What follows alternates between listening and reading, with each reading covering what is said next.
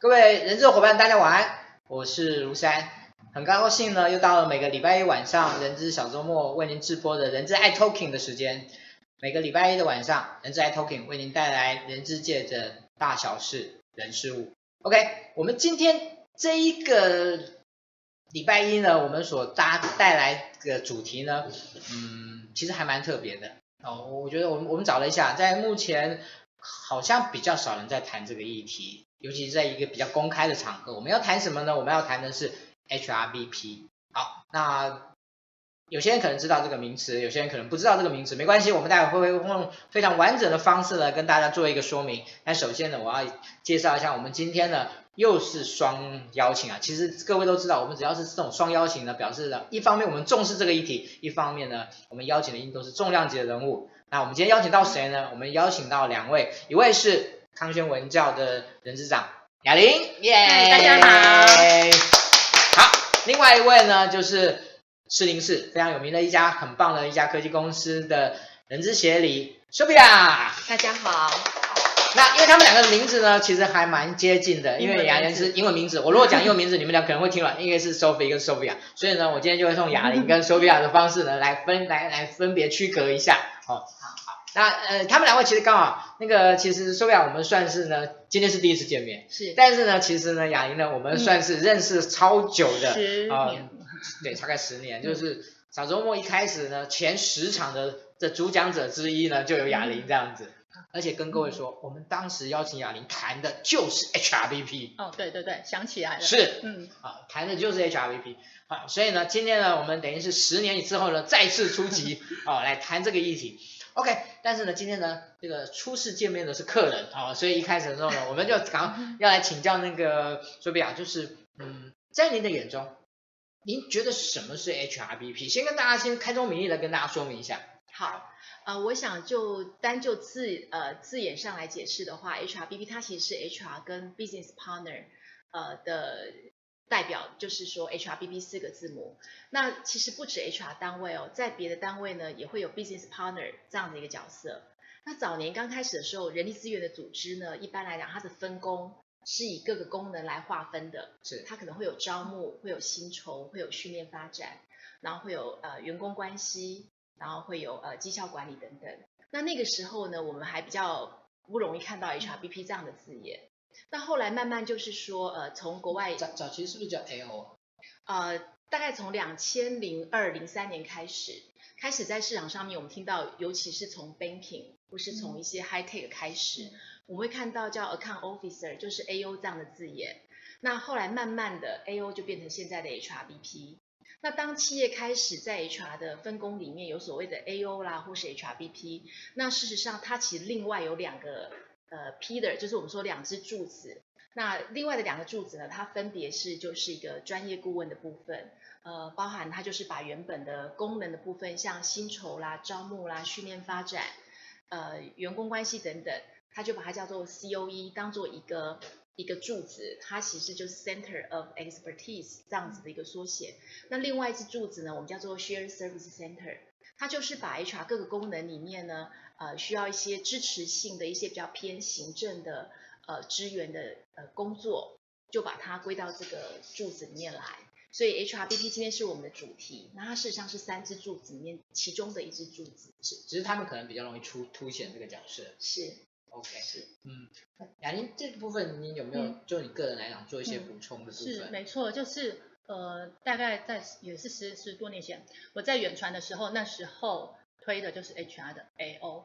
对，所以就是呼应刚刚 Sophia 说的，对，的的确早期是叫 AO。OK，好，那嗯，HRBP 的这样的一个角色，我不知道在目前台湾的发展的的一个状况。好，我我先说一下我自己个人目前所收到的，就是好像嗯，确实是有在增加，这增加的的就使用的就是开始用这样制度在推的公司好像。但是没有想象那么多啊，但是呢，好像有很少数的公司曾经操作过，可是后来又又又把它结束了，但是很少了，我的印象中很少，所以我想这个部分也也先请那个 Sophia 这边来跟大家分享一下，就是你在你目前的认识里面，在你曾经经历过的这些部分，你对台湾就是目前 HRBP 在台湾的发展状况。OK，呃，我想因为这个做法呢，它其实是源自于啊、呃、一些跨国企业。那跨国企业在台湾呢，多半呃，它的台湾人数其实不会很多，所以它的很多的的专业部分的支持，它可能是来自呃区域性的总部，或是呃海外的，就是我们讲 headquarter，就是它整个企业的总部来支持这个专业功能的部分。那在各个国家呢，它留下就是 HRBP 跟呃 share service 的人，呃会留在 local。那当然有一些 service 的 function 呢，也会 centralize 在区域性的总部，或是它整个企业的总部。那呃，到底什么样的企业它可以呃使用这个，或是说呃规划这样的一个组织架构呢？其实如果是本土企业的话，它如果人数不够多，没有办法做到经济规模，呃，大概就不太容易去用这样的一个配置。比方说呢，如果一个本土企业它人数只有呃五十个人，或是一百个人。他人力资源的配置基本上不会太多人，这个时候这个呃人力资源的工作者，他的头上就会很多顶帽子，可能今天员工啦或部门主管什么事情都会跑来找这个这个人力资源呃这个人，但但是如果说这个本土企业它的人数到达几百个人，呃他的 HR 的组织呢，它可以去分工合作，它可以有呃一支柱子是 HRBP，那另外两支柱子是。我们讲就是专业顾问的部分，或者是我们讲到呃 share service 的部分，它就可以来用这样的一个组织架构来让 HR 人力资源来做一个运作。好，所以它其实在不同的大小，呃，其实在配置上面，呃，这是要去呃，可能会影响到它是不是能够做这样的一个安排。是，我我想要追问一下两位，就是说，企业用 HRBP 的诱因是什么？就是它把转化成这样的，其实就 H 就 HR 把它转化成这样，他们的诱因是什么？嗯嗯，好，那我这边来回答一下，分享一下，呃，就是我觉得一个蛮大的诱因是，呃，当企业就像刚刚 Sophia 说的，可能企业规模或是一些呃事业体大到某个程度的时候，呃，也许在分散在不同的点据点，那这时候需要 HR 贴近的服务。所以其实呃，HRBP 其实它呃有一个蛮重要的角色任务，其实它是贴近贴近事业群，是贴近事业体，就是我们的客户，对，贴近来做一个服务。那中央的话，就刚刚有说一些 share service 这这一块会去处理，但是很多事情呃很多人事的议题可能必须因地制宜，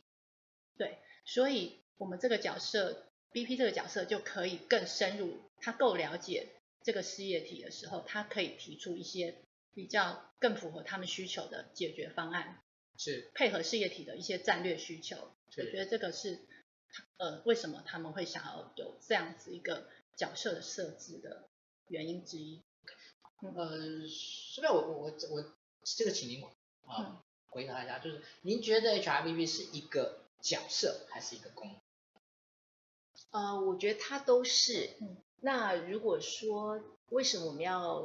run HRBP 这种模式的话，呃，我想它其实有一个好处是它做到专业分工。是。但事实上，原本的那一种呃以不同功能，那个事实上也是一种专业分工。但是 HRBP 这种分工呢，它又能够让 HRBP 能够更全面的去看一些跟员工、跟组织、跟呃公司的 business 相关的议题。我们举例来讲好了，以往如果当我们没有 run HRBP 的时候，那个员工要离职，那多半我们会有离职面谈嘛？那想知道他到底离职原因是什么？嗯，那可能员工如果讲说，哦，我觉得我的薪水太低，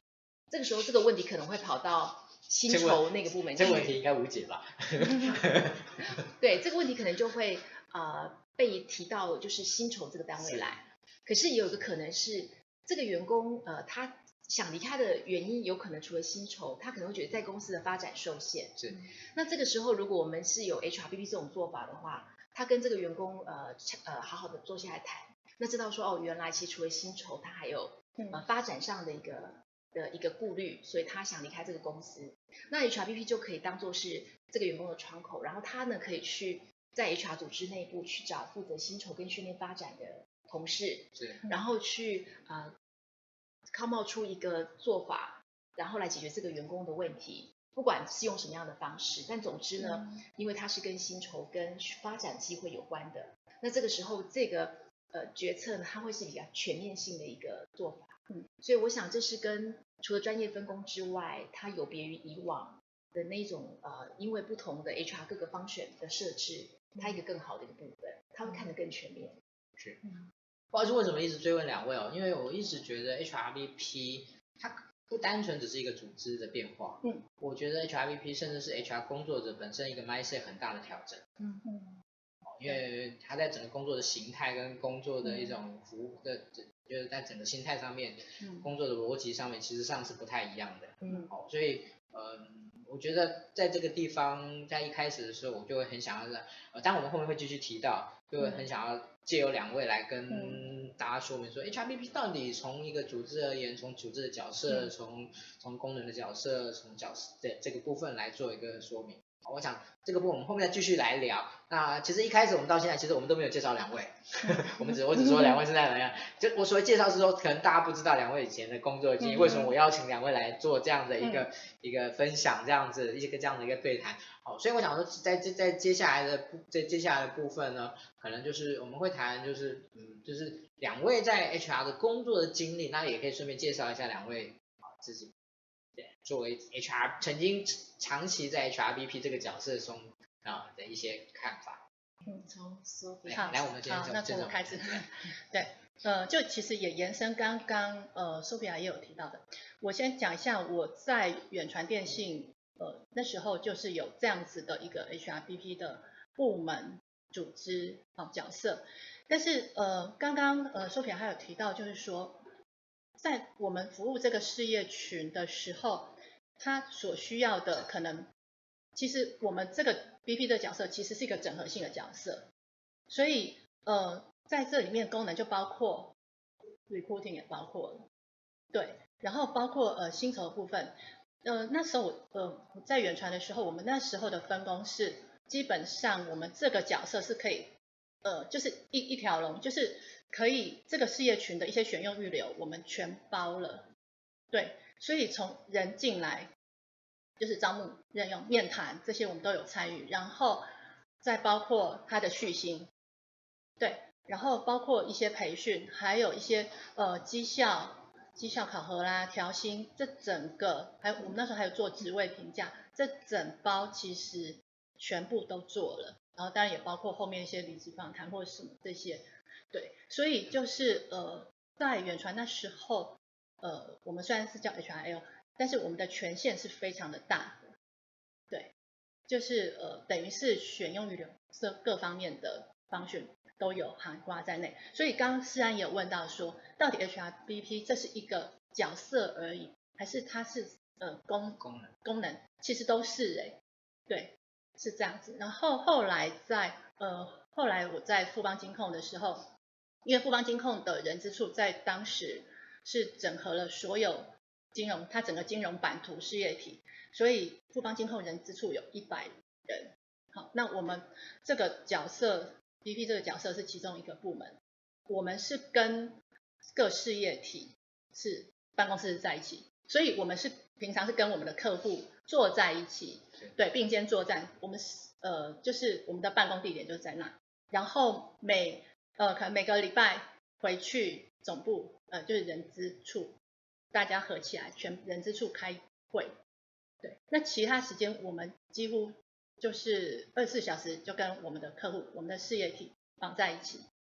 是是这样子的。对，所以它的呃它的功能，它要深入，真的可以很深入。对，这是呃我过去在呃 HRBP 这段相关的经验。所以一级主管的会议您也会参加吗？对，我们都会参加。其实，在远传或富邦的时候，我们都会开跟主管开会。对，只是频率不一定是每月或是每周，哦，甚至每季、每半年的业务检讨大会这些，呃，还有目标设定、呃，目标预测这些各各式各样的会议，我们都会参加。所以这样会有助于说，这样的角色更了解事业单位，是更了解你服务的事业体。它的呃，他的一个经营的策略是什么？然后也会影响到他的用人，用人策略，包括他的呃培训计划，或是一些什么接班人计划、储备干部计划，这些就是几乎都是在 HR BP 这个角色去把它实现出来的。OK，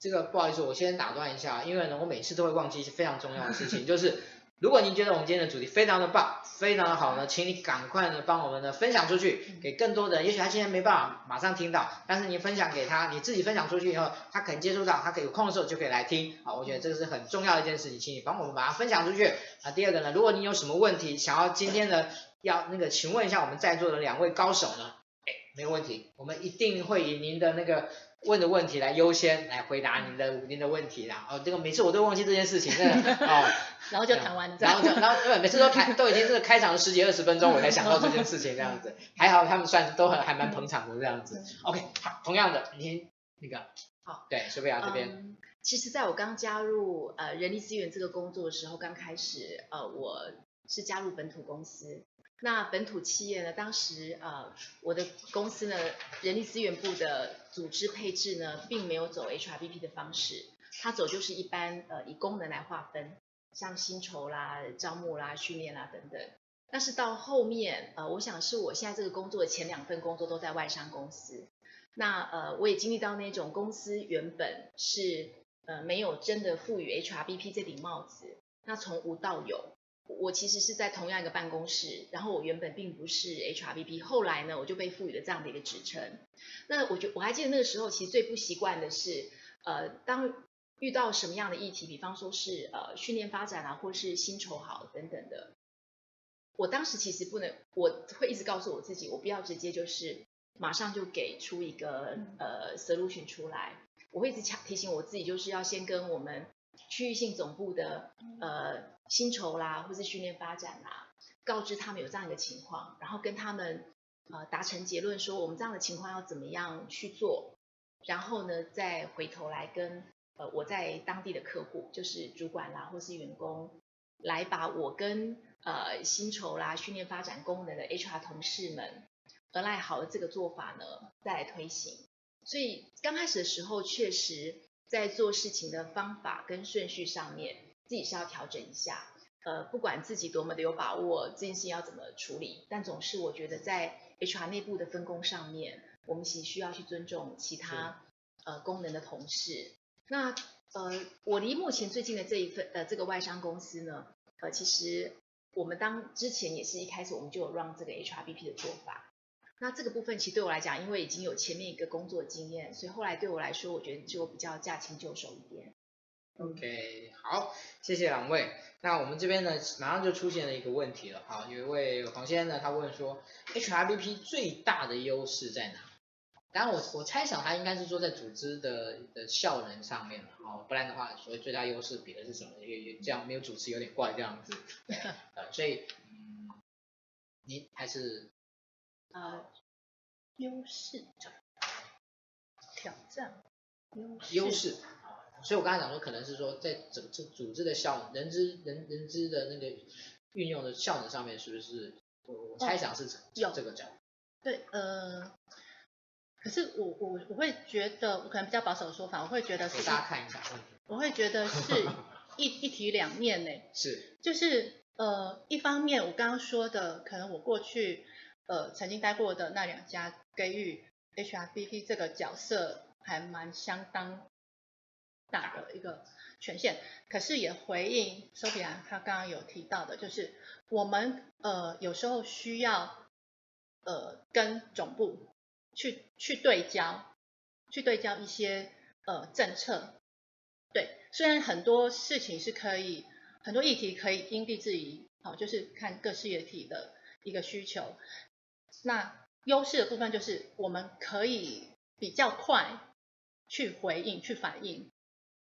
就是一个高一个沟通沟通的桥梁。对，然后我们又可以，因为我们常会跟我们的客户这些事业体的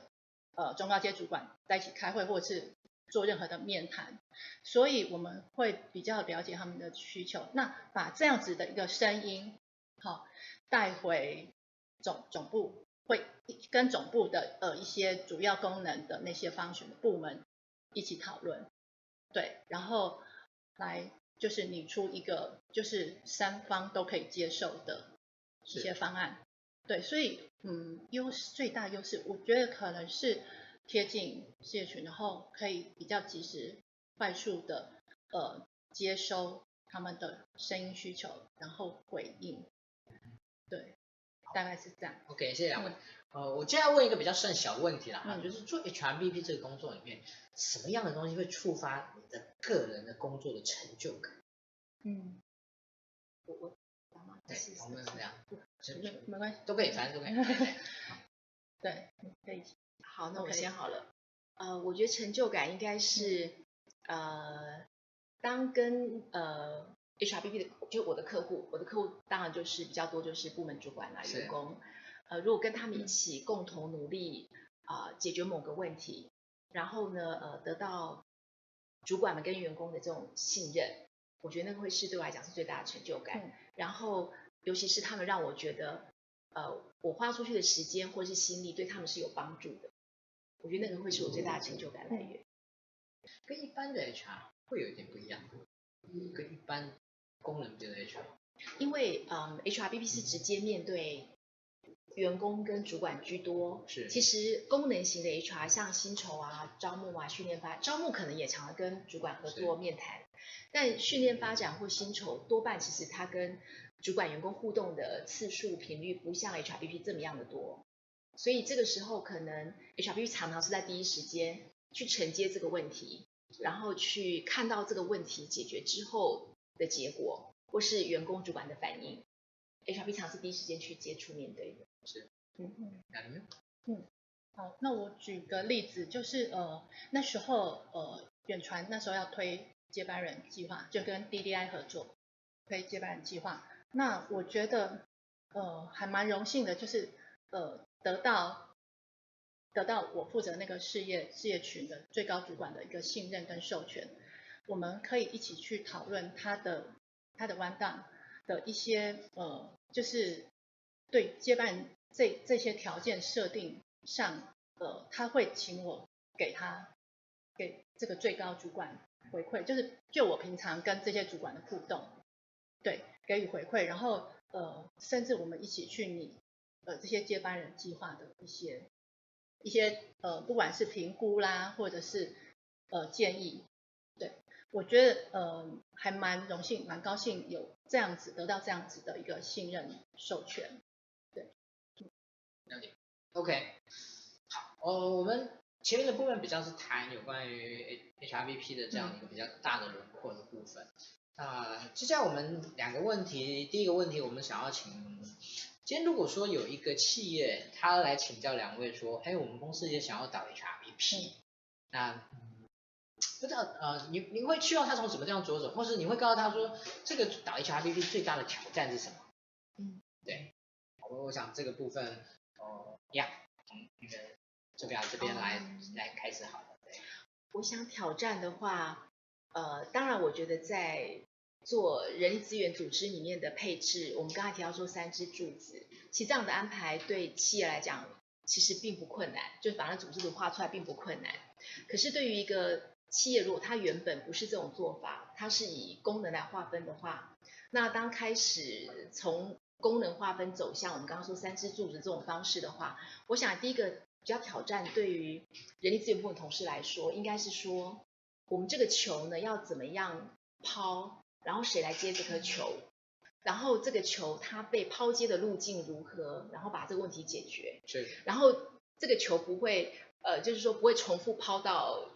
不同的人手里去。球，球不会乱飞这样。对，怎么样用最简单的路径，然后把这个问题解决，然后让三支柱子能够共同协作来发挥它的功能。我觉得对于不曾有这样经验的人力资源组织来说的话，我觉得这是一个挑战。当他从无到有的时候。嗯，大家要习惯那一种呃做事的方法，嗯，跟方式，嗯，它有一个 HRBP 跟啊，它有一个前后的手的关系吗？前后手，你指就是说我今天我今天我是 HRBP，我把一个一个一个一个案一个案子 take 下来的，那、嗯、我可能其实我不是我在做，而是我后面人在做。那你后面指的是谁？总部吗？总部或者说 service。嗯 HRBP 多半就是在 local 最贴近员工跟主管的角色，是，所以一般跨国企业虽然很多功能它可能是中央化，就是 centralized 的，但是它在 local 一定会有 HRBP 或是 service 的 local service 的人，除非他这个当地的组织小到可能是一二十个人，那他有可能会由别的地方的 HRBP 来兼这个角色，不然如果他在当地的人数到某个程度的话，多半 HRBP 他在当地是第一时间去承接这个问题，那然后他把问题拿下，接下来之后呢，他要去想办法，呃，去寻求总部的啊，或是区域的这些功能的 HR 的支持。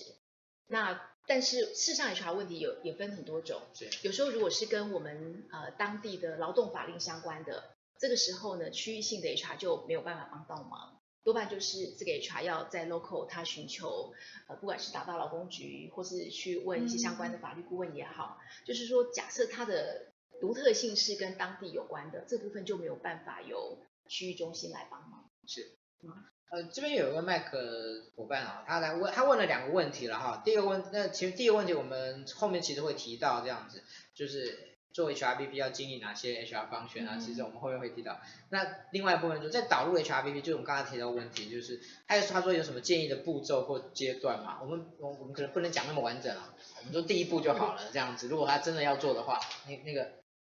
雅玲你觉得呢？就下一题也是导入。呃对，下一题是导入吗？对啊，你好。哦，下一题是我们说产业的差异了。嗯嗯。哦，那这边是只是只是说，如果今天有一家公司，就我刚刚问的，他说他要导入 HRBP，他想要把他的组织 HR 做这样的调整的时候，他你觉得第一步，第一步他要干嘛？可是呃，我我我会觉得说，到底哪些呃，回到刚其实前面那题，哪些产业？你刚刚前面那题是哪些产业适适适合嘛？对。没有，或是我们现在还没提到那个、哦、那那个部分，不好意思。话题想直接跳到那个。对好，对，就是嗯，可是我我觉得导入 HRBP，我觉得本身第一个人资部人资那个那家公司的人资需要有相当的成熟度。OK。对，就是呃，一个是人资里里呃人资的同仁成员要有个相当的成熟度。是。因为。呃，这会跟刚刚那他第一第一题有关，就是 BP 他他虽然不用十八般武艺样样精通，如果样样精通就就直接 HR 黑了，对，但是呃，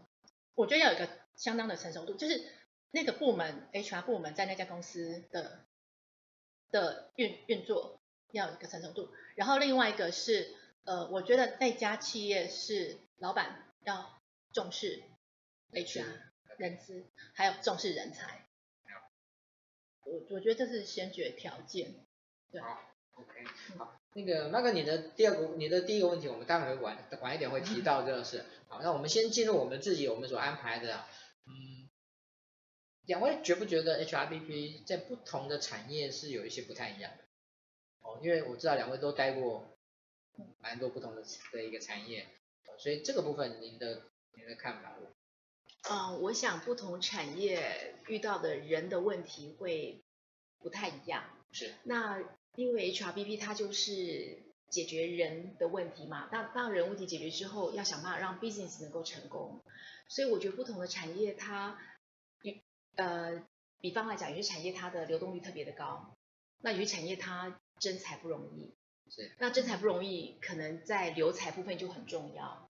呃，然后在接班人计划，接班计划可能大部分都是蛮重要的，是。所以呃会因为不同的产业属性，那他关于人他要去琢磨跟去注意的问题其实是不同的，那这个时候就会导致是 HRPP 它的重心跟它特别要在哪个部分要花多的功夫会有不同，是，嗯，OK，好，呃。接下来呢，我们来来谈，就是刚才这个，其实这个麦克先生他所提到的这个问题、哦。如果有一位年轻的伙伴，哦，他已经在 HR 已经有一些资历了，也许都待个三五年了，他说，嗯，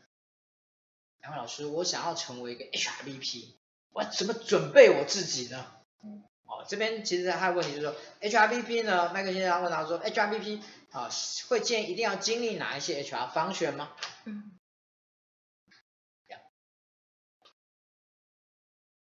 我先吗？好，可是我我的经历比较特别，就是呃，我我在 HR 之前，我其实是做公关行销的。嗯、对，我在远远传远传人资部之前，我其实是做公关行销的。那所以，我到呃到远传人资的时候，呃，我其实我的相关经历跟 HR 有关的是员工关系。那所以要经历过哪些部门才能当 BP 这个角色？其实呢，呃，我我个人的经验，可是我觉得不一定套用到每个人。那我个人经验是那时候刚好呃在远传有成立这样子的一个 BP 的部门跟角色，我主动去争取。所以呢，呃，我在很短的时间之内，我去参加了人资协会蛮多认证课。认证课程，对，所以我我真的非常呃非常感谢人资协会，就是里面的老师都提供了非常多实务实务上的经验，不仅只有理论，对，那其中呃要特别感谢恩师，就是张瑞明老师，对，他给我们很多呃也有给我很多呃 HR 职涯上的指导，对，所以让我在呃跨到 HRBP 这个角色的时候，呃。我等于是说，一边储备自己，然后一边在工作当中做中学，然后在蛮短的时间之内，就是等于是呃，H R N H R D，哦，就都都要去了解跟历练，对，所以呃这个算是比较特别，就是说有没有一定要待过什么部门？那我觉得会跟那家。公司它的一个 HR 组织有有可能是他会有机会让 HR 同仁去轮调，对，我之前在原传是这样子的一个轮调经验，然后也呃也回忆到刚刚 Sophia 有提到，就是说不同的产业，也许他有些公司特别重视 recruiting 那一块，或是对，或是呃培训或什么都有可能，所以有可能在你如果有在 recruiting 有经验的人，也有可能跳到 HRBP。在那家公司也是有机会的，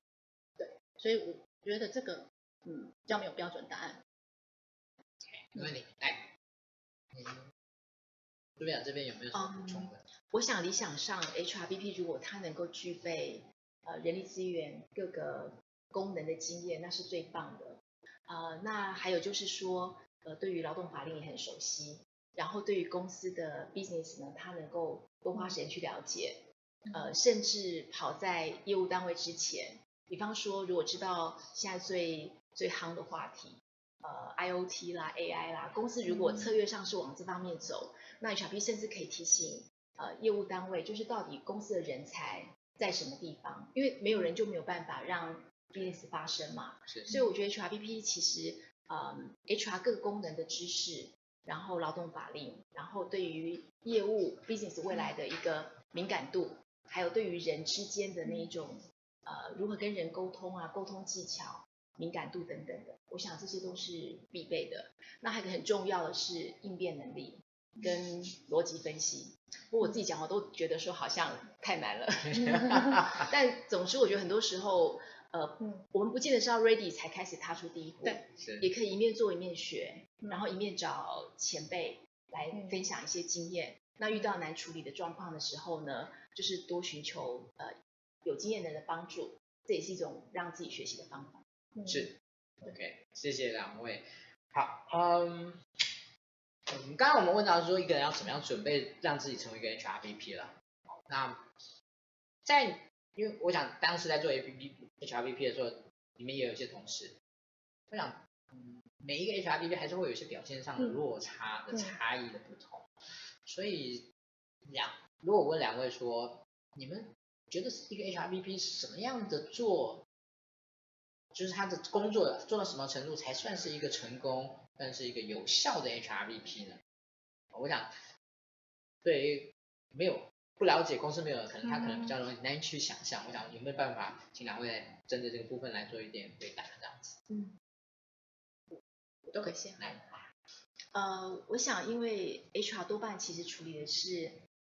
跟人有关的问题，是。那而且常常是遇到一些跟员工的利益相关的问题，所以这个时候很多的呃场合，不管是 in between 在 HR 跟主管，或是跟员工之间，有时候是某些时候员工自己会认为这个不同对象有一些利益冲突，他可能觉得 HRBP 是官方立场啦，或者说在公司立场说话啦，然后砍员工福利啦等等，这种情况其实蛮多的。那我会觉得一个成功的 HRBP 呢，他其实是能够，呃，如果他能够做到员工跟主管都信任他，即便这个问题讨论到最后，这个决定可能是对这个员工的利益，可能是让员工失望的。员工可能本来是期望说我可以有什么好处，可是谈到最后，可能结论是没有办法让员工有这些他原本期望中的好处。那但是呢，员工跟主管还是可以接受，然后相信这个 HRBP 它其实是呃基于公司的政策啦，基于呃可能双方的一个立场做最后的考量，他能够接受，然后信任 HR，我会觉得对我来说，我觉得这是一个成功的部分。嗯，就是立场不一样，那即便最后结果不能够尽如人意，也是相关人的能够接受这个情况，然后也信任 HR。是。嗯，对，所以呃，就是延续前面 Sophia 讲，就是呃，我觉得沟通的桥梁吧，就是 HRBP 它其实蛮重的角色是沟通的桥梁，那也在呃。补充前面那一题，就是怎么样准备自己呃可以成为 HRBP。我觉得除了一些 HR 的职能之外，呃，再补充说一下，就是特质，对，特质还有态度，因为特质可能是先天性的，可是我觉得态度至少你后后天你可以去要求自己去培养。包括呃情情绪管理啦，抗压性，因为我们常常我们这个呃 HRBP 的角色常常是呃可能是救火队，然后也有可能是夹心饼干，就是在呃主管跟同仁之间，或者是在有时候会在总部跟我们要面对的事业体当中，对，就是呃很很长就是在瞧事情。所以沟通桥梁这个部分，如果有扮演好的话，然后我觉得会比较能，呃，就是到三三赢的局面，就是总部跟呃事业体，还有就是 HRBP 这这一块，就是比较能发挥所谓的 HRBP 的价值。对，如果有扮演好这样的角色。对。OK，感谢。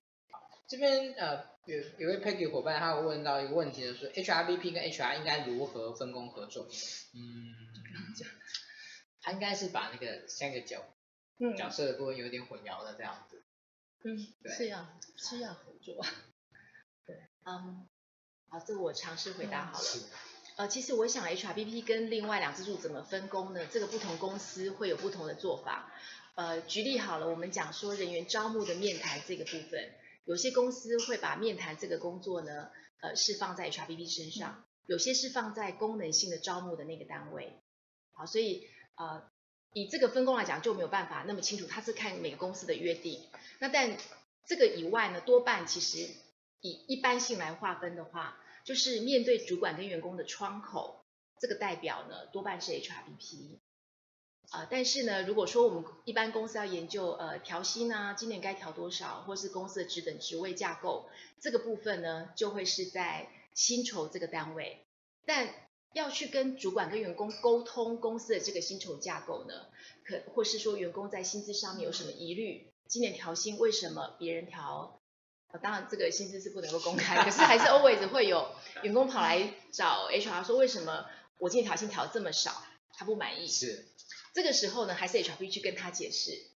呃，或是主管去跟他解释，而且我们是鼓励这个时候应该是主管跟他解释，因为这个呃，到底员工可以调多少钱，这个做 proposal 的人是主管，不是 HR。那但我我特别举这个例子是说，他不会是薪酬那个人去跟员工做这个解释。嗯，那以 service 来讲的话，呃，我们刚才讲到说面谈嘛，那面谈其实我们要打电话约求职者。这个时候呢，就会是 share service 里面帮忙约谈的 HR 同仁来打电话做这个约谈的动作，然后去订会议室啦，然后人员来的话倒茶水等等的，这个就会是 service 的同事来做这个工作。所以事实上，一件事情它可能是拆成不同的人一起合作把它完成的。是。所以这就回到刚才我们前面说，这个球呢要怎么样传递让它不掉球，呃，也就是在这个部分。我我我突然发现到，我们讲的轻描淡写哦，因为我们可能对 HRBP 都有一些了解，好、嗯，所以我们用非常快速的的速度在勾书的时候，嗯、可能对很多人来讲，他可能一下子不是那么能够马上 catch 到这样的一种分工的形态这样子。好，嗯，我所以刚才我觉得他问这个问题，我觉得有这样的重新再再说明是，我觉得是很棒的。好，那这边有个伙伴问到说，哎，我本来看到的时候，所以我就直接回答好了，后来我想还是让两位。然后了解一下，他问到问题，HRBP 这个跟 Account Service 有什么不一样？嗯，好像我我刚才本来第一个反应是一样嘛，然后就我刚刚讲，但是有没有真的有没有些有没有不一样？我觉得这个很难从字面上去讲一样或不一样，因为我确实见过呢，呃，其实跟 HRBP 比较像的是 Account Officer，那我也见过 Account Service 这两个字呢是用在 Share Center 的人身上，就是做。比较偏服务性质的工作，我们叫 account service。是。所以这个时候的 account service 它并不是 account officer，那 account officer 它比较像 HRBP。所以有时候回到说，呃，到底组织怎么样去定义这个职称，赋予它什么样的功能？但是一般来讲，呃，以我们刚刚讲三支柱子柱子来看的话，我想 HRBP 它是跟 account officer 是比较像的。嗯，OK。因为我刚刚就我本来第一个反应是觉得好像是一样，后来讲哎不对，有一点点不太一样。嗯，我还是还是问你这样。好，这边呢有那个 Eric 先生呢，他不能讲挑衅了，但他问了一个问题，我觉得嗯算是还蛮激烈的。他说 HRBP 是唯一的解答吗？为何呢都孤独一致呢？这一个为人知的 solution。嗯，好，我再把它讲得到和缓一点，刚才又讲的太戏剧化了啊。好，他是说 HRBP 是唯一的答案吗？啊，为什么这么多的公司呢都认为这个诶它是唯一人知的 solution？其实我我我倒也不这么认为啦，哎，我没有这么认为，只是说，嗯，不知道为呃那 A A 克先生，我我其实我不太知道为什么你会有这样的的的的答案或看法哦，但是呢，我我想还是请，好，啊，准备好了，对。其实我觉得呃一个组织如果它的人力资源的功能都运作的非常的好，然后它目前并没有采取 HRBP 的方式，那倒也。不是必要，一定要非得要变不可。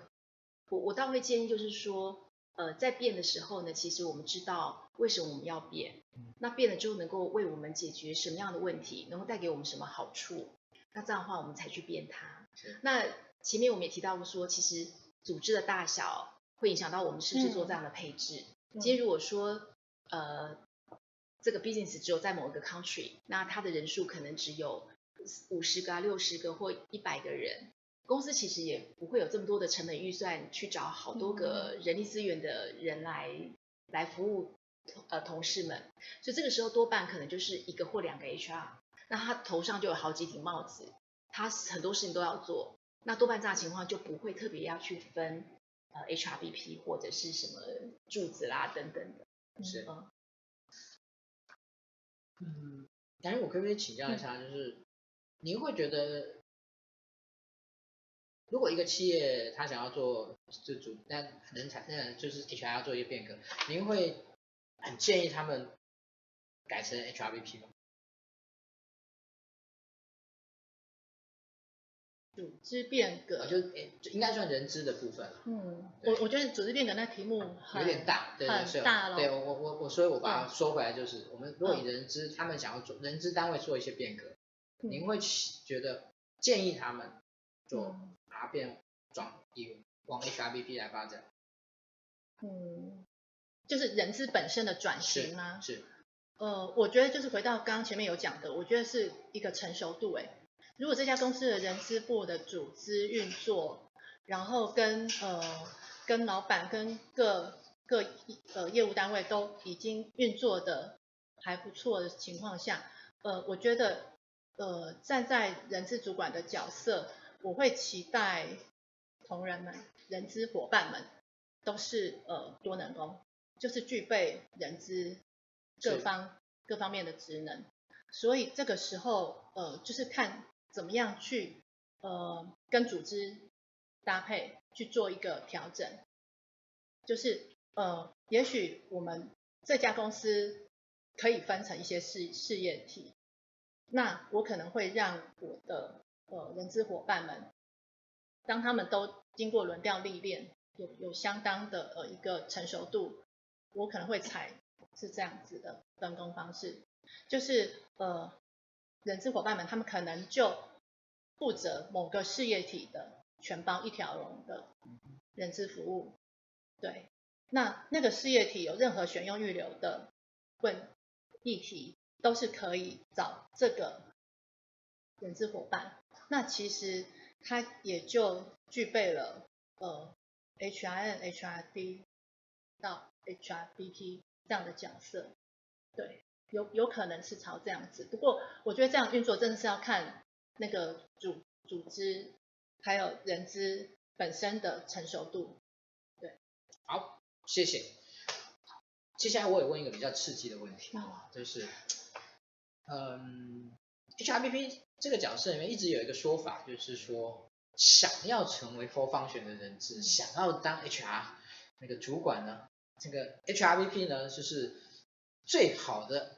这个路径垫脚石。不知道两位对这个说法，对这个看法如何呢？对，因为我就延续前面一集，我我我是站在培育培育呃人资 HR 人才的角度，我觉得是的，因为 HRBP 他要。呃，独当一面去面对他所负责的那个事业体的一切选用预留的时候，其实他的一个成熟度，然后还有 HR 各各方面职能的历练，是足以是足以呃让他有机会去成为 HR Head。嗯哼，对，呃，因为我本我本身大概就是这样子走过来的。是我我我知道。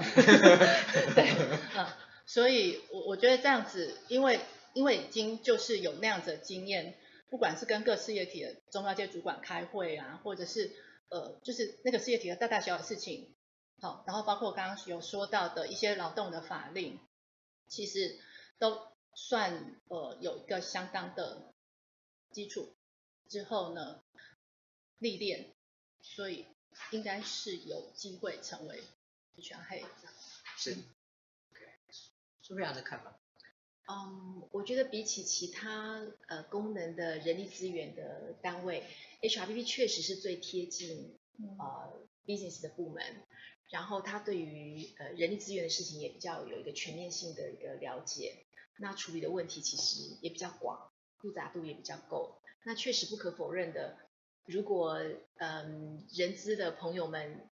未来自己的呃职涯计划是要呃，当当到一个组织的 HR 的 head 的话呢，呃，我想 HRBP 的历练确实是需要的。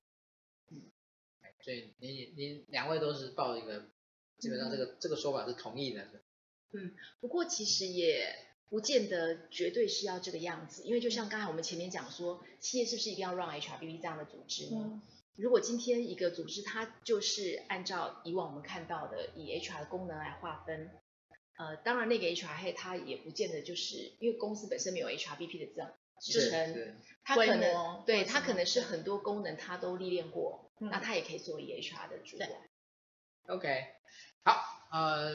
其实我们今天的分享其实速度很快哈，那其实大概已经快要到我们的尾声了。那在每一次的分享的的一个最后呢，我们其实都会问一个问题，啊，就是说，嗯，对于今天我们所讨论这个主题 HRBP。好，我们把它稍微这这次问题稍微比较大一点，把它分的细一点，就是对于企业而言也好，或是对 HR 本身也好，它的最大的价值是什么？就是 HRBP 这件事情。如果说今天在两位的，不管从个人的角度，还是从企业的一个角度，嗯，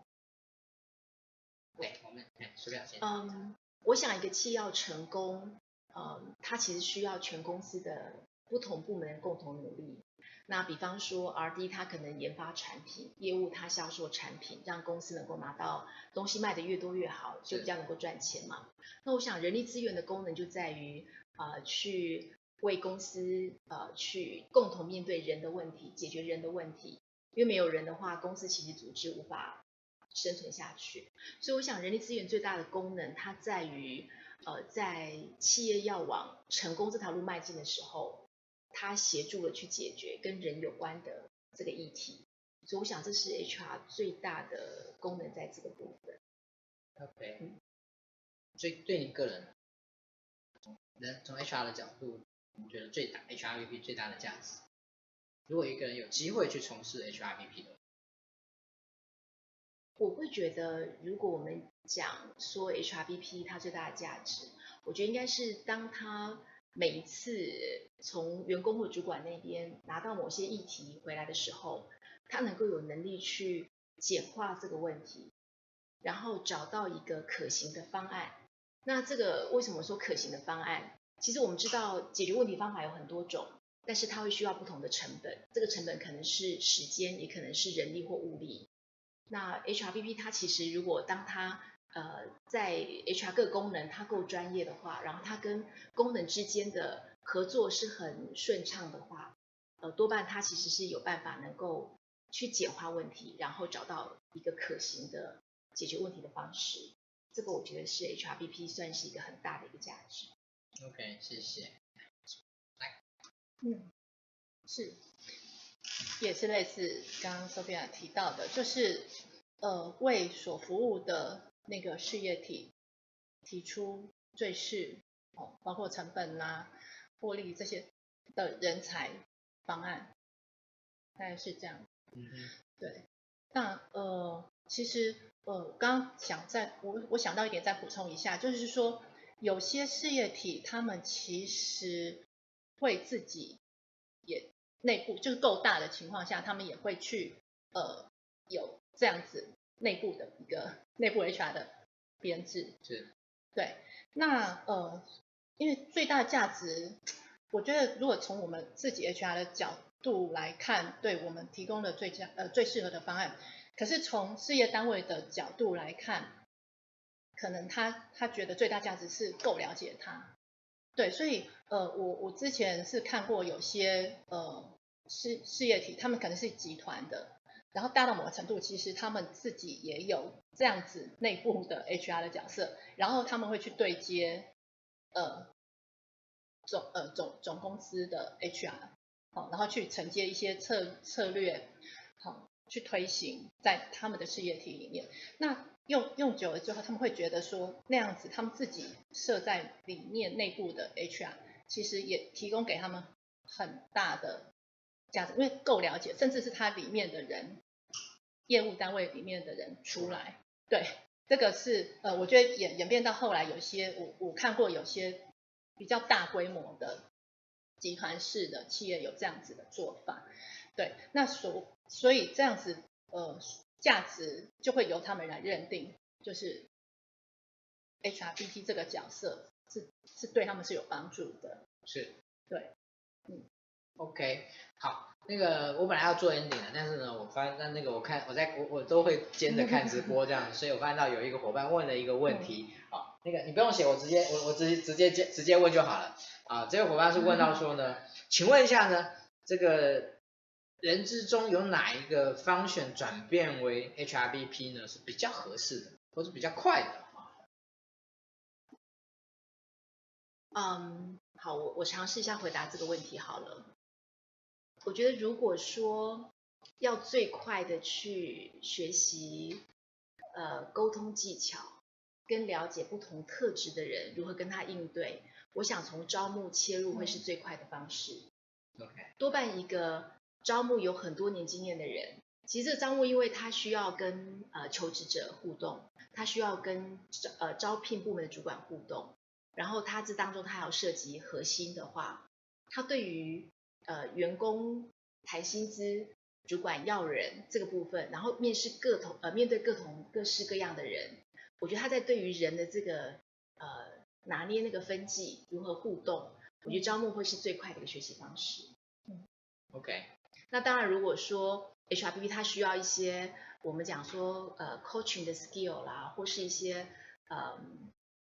呃 facilitation 这个要怎么讲？就是引导引呃引导的这方面的技能的话，如果他原本有训练发展的经验，这也是蛮好的。是。嗯嗯但是如果你问我，他是一个原本从来没有 HR 经验的人，我会建议他从招募开始做。嗯，呃，而且这个角色会是公司内部非 HR 部门的同仁，如果要转到 HR 部门的话，是一个很好的切入点，因为他知道公司需要什么样的人，所以招募我觉得会是一个。您两位有碰过那种没有做过其他方选就直接做 HRVP 的吗？我目前没碰过了，我我不知道两位有碰过。嗯，没有。嗯，我想在他是那个事业体，就是他是那个事业体出身，他够了解那个事业体。嗯，对，嗯嗯。呃，我觉得在之前约莫十年前，一些跨国企业开始有这样的做法的时候，当时呃，就是从无到有。这个 HRBP 多半都是是是是，因为原本对原本的，对对不起啦，OK，但目前如果说一般公司有人离职，然后要找一个 HRBP 进来，他多半会找有 HRBP 经验的。可是如果内部的 HR team 的同仁转调，不见得，因为呃内部同仁的优势是他已经了解这个公司的文化，了解这个公司的主管跟员工，是。所以如果他原本是做薪酬，或原本做训练发展，原本做招聘，他都有机会可以来做 HRBP。嗯。OK，谢谢两位。我今天其实虽然时间不长，但是我觉得也非常具体而为的把这个主题谈得非常的精彩，非常的深入，真的很谢谢两位。那嗯，我我我其实有一些想法，因为时间上还有一点点，然后我我想跟大家说，嗯，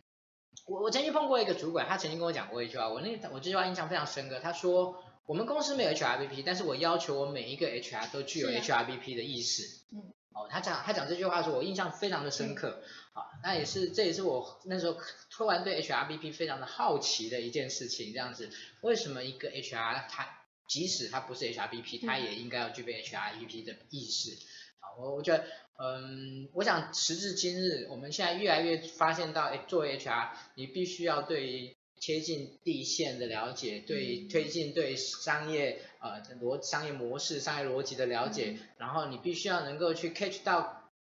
就是那些高阶的主管的一些想法。好，我想这一件事情具有很浓厚的业务导向，这个是越来越清楚的一个 HR 的的一种 mindset 的一种一一种一种转变。好，所以嗯，我觉得 HRBP。呃，也许你公司不是，但是 HRBP 它的整个的 mindset，整个的工作的逻辑，我觉得是值得大家去理解，值得大家去去思考的。好，所以呃，其实我今天也也想要跟大家讲，其实我今天邀请两他们两位呃来参加，是因为其实在接下来就是我呃接下来要做一件事情，是我会成立我在八月的时候呢，啊，会成立一个新的小周末的的群组，就是国外 HRBP 的一个研习的群组。啊，之后呢，我们在每一个月，我们一定我们会有一天来作为我们 HRBP 这个主题的的这样的一种讨论。啊，到时候呢，我想可能两位又跑不掉了，一定会又又又要来帮我们这样子来来跟我们的很多的的的后辈，我相信到时候参加应该有很多后辈啊，哦，他们可能都正在 HRBP 的这个角色上面努力的工努力的发展自己。啊，希望未来再请。两位呢，给他们更多的指教，更多的指导。好，不过不好不好意思，我会先说，一开始的时候呢，我们会以你目前是 HRBP 为优先。好，千万一开始的时候，我先我先丑话先在前面哈，你不要很很多人讲说，我想做 HRBP，所以我想要加入这个团体。好，一开始的时候，我可能会稍微把关的严一点，好，稍微跟跟那个前面的伙伴先说一声抱歉。好，这个是呃，趁这个机会跟大家做个说明。那真的很谢谢两位。啊，谢谢两位来跟我们做的这么晚上一个很精彩，哎，谢谢，谢谢，谢谢。呃，接下来部分呢是我要跟大家报告一下，就是我们接下来的一些相关的活动。好，其实我今天有在我的那个就是相关小周末的平台上面，就把我们现在七月份的相关的活动呢一噼啪的我全部都都打出来了。其实还有一些还没开过，呃，我先简单说明一下，在明天晚上呢有创造力领导的月会，啊，这个非常的精彩的，我们非常棒的一个活动。是明天晚上，那接下来呢？礼拜三呢是面谈小聚，礼拜四呢是桌游社跟新竹小周末啊。那礼拜天呢是我们的九周年庆啊，我想都欢迎大家一起来参加。那下个礼拜二呢是我们的文心私塾啊，这个到目前为止我有我有秀出来的啊，但其实在后面呢，其实我们还有关于那个呃呃薪酬专业研习的部分啊，也在后面。会还有一个，嗯，就是我们 HR 的影音能力的实作的培训的引导，这是我们跟那个 Cyberlink 合作的他们的资源啊，这个是我们后面都会都会陆续来推出的。好，那在每一次的时候呢，我们都会感谢我们的那个指导那个单位啊，新广播直播工作室呢，给我们的器材以及我们技术。其实我们今天早上今天本来在筹备的时候有一点点小问题啊，他很快的就帮我们理出原因，帮我们解决了啊，真的非常感谢他们。好，那最后呢，要跟大家说明一下，我们下一次谈的主题是什么？好，下一次呢，我们很高兴呢，又回到呢人书对谈呢这一个主题。那我们下一次谈的哪一本书呢？啊，这一次呢是我们第一次呢跟天下文化合作啊，天下文化啊，它出了这本书叫做《深深度职场力》啊，那。它的内容什么？我现在先卖个关子啊，不破梗啊。但是我要跟个我们下个礼拜邀请到的是最近这几年很新锐的一位讲师啊，魏美芬老师啊，他非常厉害的就是呢，他很快的能够去解读一本书，帮我们呢找到重点，然后呢做一些很犀利的发的一些一一些总结跟发挥。那下个礼拜呢，我就邀请他来一起来跟我对谈这本书啊。我想，嗯，这本书有一些很不错的观点呢，是值得分享给大家的。好，这个是我们下个礼拜要谈的。主题，OK，那很高兴在每个礼拜一的晚上呢，都能够陪伴你一起呢来了解人资的大小事。我是吴世安，那欢迎您在下个礼拜晚上继续跟我们一起学习。那我们今天的直播就到这边，谢谢各位，谢谢。